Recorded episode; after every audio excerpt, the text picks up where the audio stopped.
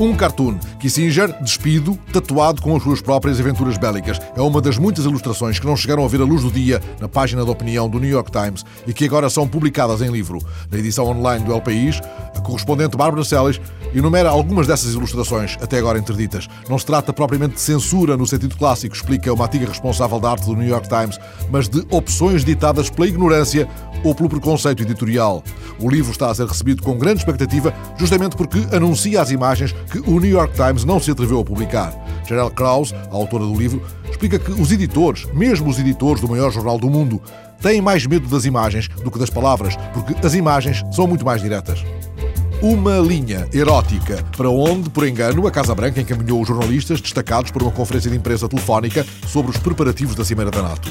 O sítio eletrónico 24heures.fr mas também, a Veja Online, transcrevem a notícia da France Press e explicam que uma voz langorosa acolheu os jornalistas ali levados por engano e que essa voz lhes dizia Tu tens desejos ocultos, deixa falar o animal que está dentro de ti. O número verde era afinal um telefone cor-de-rosa. Mas os jornalistas conseguiram, entretanto, descobrir o número certo e colocaram perguntas a Hillary Clinton e ao general James Jones um americano, aliás, mais de um americano em cada dez, a crer na sondagem da Pew Research Center, ontem divulgada, acredita que Obama é muçulmano.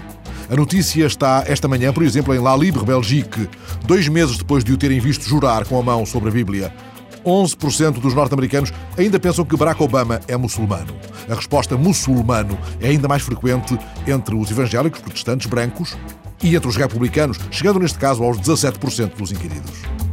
Uma entrevista de Salman Rushdie à RAC 1, a rádio catalã, está na edição eletrónica do Vanguardia Digital. Rushdie, em Barcelona, apresentando o último romance, A Feiticeira de Florença, confessou um grande fascínio por Maquiavel e deixou uma ideia forte: lutamos uns com os outros porque somos parecidos. Yeah, I mean, I think that's been my subject really for a long time, because there's this, uh, these encounters between worlds, you know.